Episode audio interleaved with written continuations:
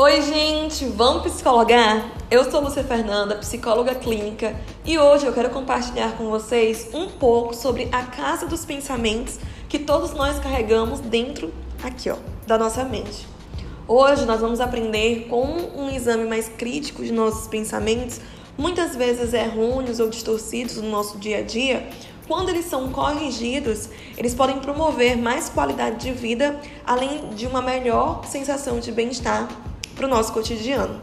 Seja muito bem-vindo. Aqui no Psicóloga Online você já sabe, não existe fórmula mágica, mas aqui a gente tenta trabalhar com a vida real do jeito que ela é. Vamos lá?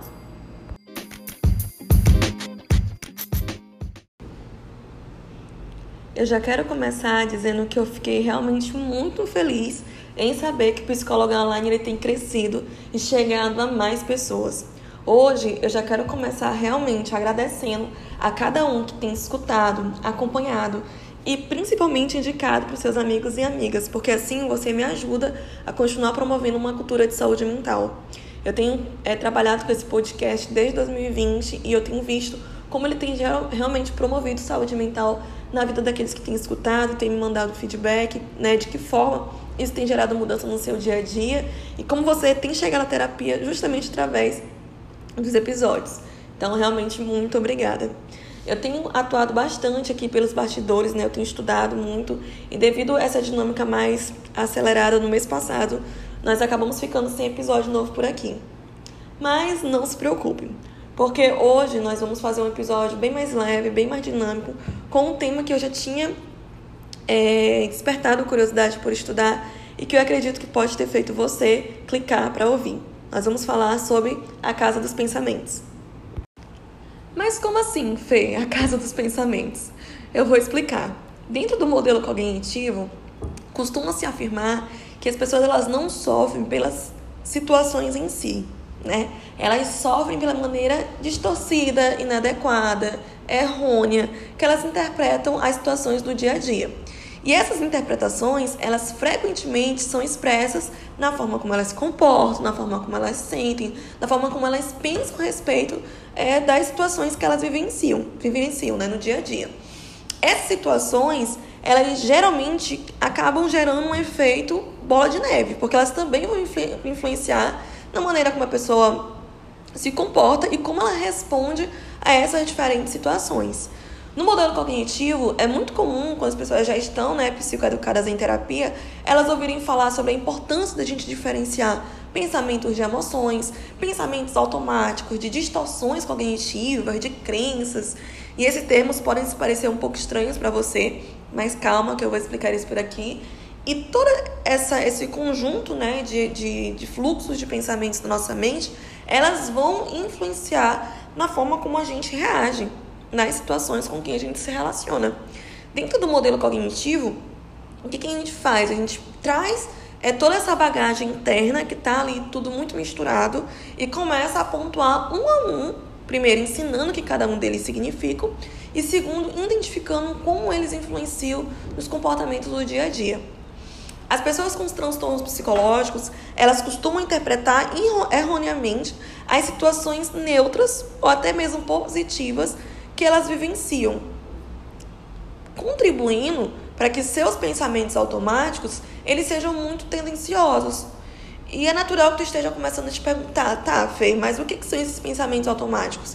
Os pensamentos automáticos, eles são como fluxos de pensamentos que coexistem ali junto com os fluxos de pensamentos mais manifestos no dia a dia. Ou seja, esses pensamentos, eles não são peculiares e únicos de quem sofre algum tipo de transtorno psicológico ou sofrimento psicológico. Eles são experiências comuns a todos nós. Todos nós possuímos pensamentos rápidos, pensamentos involuntários, pensamentos que quando tu te percebe, nossa, já tô é, fazendo uma avaliação da pessoa, já tô fazendo uma avaliação de uma situação sem ter nenhum tipo de evidência sobre aquilo. Eu simplesmente estou sendo tomada, né, por pensamentos muito acelerados e muito rápidos que invadem a minha mente.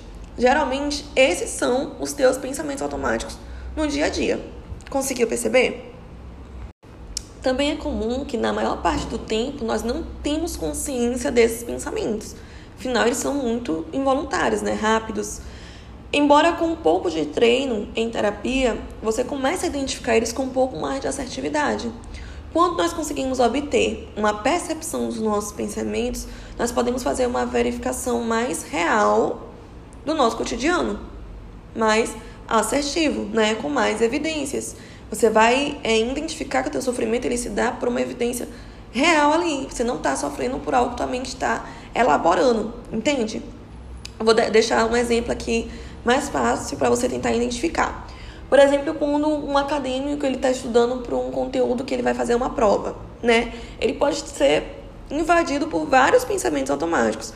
Eu não entendo isso, eu não vou conseguir, não vai dar certo, vou reprovar. Esses pensamentos automáticos, eles vão contribuir para um sentimento de ansiedade, né? Para uma sensação de medo, de tristeza que vai ali tomar conta daquele conteúdo. No entanto, se não for realizado um exame crítico, pode ser que esse pensamento ele vá sendo absorvido como uma verdade absoluta junto com aquele sentimento. E ao invés de melhorar a situação, vai piorar, porque vai tornar aquele pensamento inicial mais extremo. Né? Ele pode evoluir para um eu nunca vou conseguir entender isso. E é isso, né? A pessoa desiste de estudar, desiste de tentar fazer a prova com ferramentas que a gente aplica na terapia, como um registro de pensamentos disfuncionais, né, um mapeamento através da escala de humor, o próprio acompanhamento terapêutico, é, tudo isso vai sendo ensinado à sessão e a pessoa ela consegue é, usar aquela emoção negativa, ao invés de absorver como uma verdade, né, ela vai transformar aquilo num indício para procurar, para identificar, para avaliar, né, e aprender a responder a esses pensamentos desenvolvendo respostas mais adaptativas. Talvez, por exemplo, é, não é necessariamente uma verdade que eu nunca vou conseguir entender. Eu posso reconhecer que eu estou tendo alguns tipos de dificuldades, né? Que eu preciso reler o conteúdo, que eu posso é, estar indisposto nesse momento, que eu posso retomar o estudo mais lá na frente e é possível que eu entenda melhor, né? É uma forma dela conseguir reinterpretar esse primeiro momento. Ela também pode avaliar e observar que com o conteúdo que foi ensinado inicialmente ela não conseguiu entender, mas se ela pedir ajuda para uma outra pessoa e essa pessoa explicar de uma outra forma, pode ser que o conteúdo faça sentido para ela. Fez sentido para você? A reinterpretação do pensamento não é simplesmente mudança de pensamento para pensamento positivo. A, a ideia não é por aí. Mas é você conseguir mapear no seu dia a dia as evidências para esse pensamento estar tá ganhando força ou não no seu dia ao invés de absorvê-lo como uma verdade, contribuir para sintomas de ansiedade ou sintomas depressivos ganharem mais força, você consegue reavaliar, analisar, reinterpretar e encontrar uma outra percepção mais útil que vai te trazer resultados, evoluções né, e mudanças de comportamento, ao invés de te puxar para uma outra zona que não gera mudança. Entende? Em sessão, eu tenho o hábito de usar muitas metáforas com os meus clientes, então já estão acostumados com isso. Eu vou trazer uma dessas metáforas para o episódio de hoje, né? Eu gostaria que você imaginasse que você está aprendendo uma língua nova, seja o inglês, o francês, o italiano, o espanhol, o próprio português, né? Você esteja se aplicando a buscar, né, desenvolver essa língua nova. É para você que está buscando estudar, falar, desenvolver essa língua nova e você viaja para um ambiente onde a língua que você escolheu, ela já é ali inata para as pessoas que moram ali, né? Já é natural para as pessoas que ali moram. Quando você estiver tentando se comunicar, tentando falar, tentando pedir é, algum tipo de alimento, ou solicitar alguma ajuda, você vai estranhar. Você vai observar que a forma como você está falando não é igual à forma que a pessoa que está ali, nata, né? Nascida no lugar, ela fala. Você vai observar que à medida que você está tentando se comunicar, está tentando falar a língua, pode ter alguns erros na forma de falar a palavra, na forma de pronunciar, na própria forma de se comunicar. Vai ser estranho para você. E a pessoa que está do outro lado, ela vai identificar que você não nasceu ali, né? Que você está tentando se comunicar. É, esse estranhamento inicial, quando você não está habituado a pensar de uma forma e está tentando treinar outras formas de, de responder às situações, é natural que haja também esse estranhamento. Porque afinal você não está treinado, você não está habituado, não é natural para você falar ou pensar daquela forma. Você está adaptado com uma outra forma de falar, com uma outra forma de pensar, com uma outra maneira de agir. É natural que esse processo inicial, caramba, identificar os meus pensamentos automáticos, aprender a freá-los, tentar responder isso de uma outra forma seja esquisito, né? Não natural, estranho, mas é o hábito, né? É a inserção naquele meio, é a imersão naquela realidade que vai te ajudar a desenvolver e ser mais prático na hora de falar, de agir e de pensar. A casa dos pensamentos que todos nós carregamos, ela precisa ser observada com muita atenção. Antes dela ser manifesta, né, rotulada ou taxativa, né, de forma distorcida, é importante que você aprenda a maneira como você pensa sobre si mesmo, além da maneira como você pensa sobre o outro. Muitas vezes a gente carrega um autoconceito muito é, negativo, muito distorcido, né? Muito inválido, porque você ouviu isso ao longo de toda a sua infância, porque você ouviu isso de uma pessoa que é muito importante para você, e você acaba formulando, né, vários pensamentos distorcidos a respeito também do seu valor. É importante que você entenda que os pensamentos automáticos, eles realmente são muito rápidos, mas que é natural também que você observe que eles também são acompanhados de emoções. E essas emoções, elas são resultados de pensamentos. Veja só. Essas emoções, elas geralmente estão conectadas com conteúdos muito densos desses pensamentos.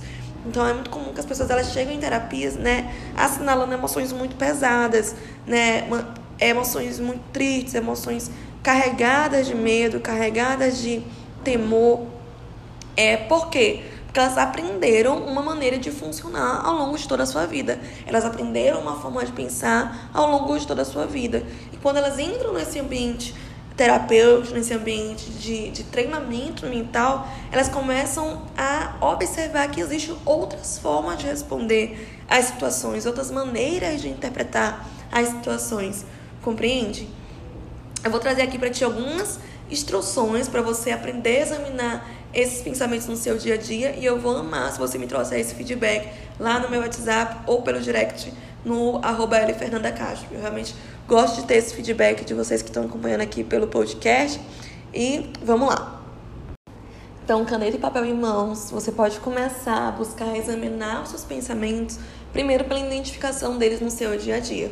Então, é muito comum quando você está muito tenso, muito angustiado, você ser invadido por pensamentos ruins, automáticos, involuntários. Eu gostaria que você começasse a aplicar no seu dia a dia uma pergunta muito simples: O que está passando pela minha cabeça nesse momento? Você pode salvar essa pergunta no seu bloco de notas, pode colocar como print né, no papel de parede do próprio celular, para que você se lembre de praticar isso na sua rotina. Que é está passando pela minha cabeça nesse momento? né? O que que, tá, o que, que eu tô pensando? O que que tá passando por aqui, né? E aí você vai começar a identificar, antes de eu chegar no ambiente de trabalho, eu tava fazendo isso, isso e isso, ou quando eu já estava em casa, é, assistindo televisão, eu comecei a perceber que minha cabeça ela começou invadida por tal e tal pensamento. Começa a praticar isso, a identificação. Depois, você vai para a segunda pergunta: qual é o significado desse pensamento? Qual é o conteúdo que vem por trás dele. Quando eu comecei a pensar nisso, eu consegui me sentir de tal forma, mas o que isso significa sobre mim? O que isso significa sobre o outro? O que isso significa de fato para minha rotina? Tem alguma evidência? Seria a próxima pergunta. Não tem evidência para esse pensamento estar aqui? Ah, tem evidência, eu estou vendo que tem um fundo de verdade. Beleza, quais são esses fundos de verdade que você está observando, né? Que você está interpretando? Né? Vale a pena a gente permanecer com eles? Né? Isso vai te levar a algum resultado? Qual é a influência desse pensamento na forma como você reage, na forma como você se comporta? Esse comportamento ele é funcional? Ele é válido? Ele, ele gera mudança? Ou ele gera mais distorções? Ele gera mais sentimentos ruins? Ele gera é, um fundo de comportamento que não é nem seu, mas que você mantém isso como um, pra, um padrão né, com receio de encontrar uma outra forma de interpretar? São perguntas bem é, inicialmente simples, mas quando a gente vai mapeando e aprofundando, a gente vai vendo que isso vai levando a um outro fundo, né? O que está passando pela minha cabeça nesse momento? Eu vou repetir. Né? Qual o significado desse pensamento? Qual a evidência para esse pensamento estar tá aqui? Se tem evidência, né? Quais são essas evidências? Se não tem evidência, será que vale a pena eu continuar com ele? Qual é a influência dele na forma como eu me comporto, na forma como eu reajo? Essa influência é válida? Ela é funcional? Será que eu estou distorcendo? A avaliação, né, a busca pela validade ou pela utilidade desses pensamentos automáticos, né, o objetivo é você gerar respostas mais adaptativas a eles. Em geral, né, essas respostas mais adaptativas, elas também produzem mudanças claras, evidentes na emoção, na forma como você se sente. As pessoas elas têm um costume de aceitar todo o pensamento automático como verdadeiro, sem nenhuma reflexão mais profunda, sem nenhuma avaliação mais precisa. E eu espero que esse exercício aqui, bem inicial, que eu deixei no final desse podcast, ele seja né, um estímulo, né, um motivador para você começar a dar os seus primeiros passos para uma avaliação psicológica ou mesmo para um processo terapêutico. Ou, enfim, se não for o seu caso, que você consiga desenvolver uma vida com mais intencionalidade e com mais consciência na prática.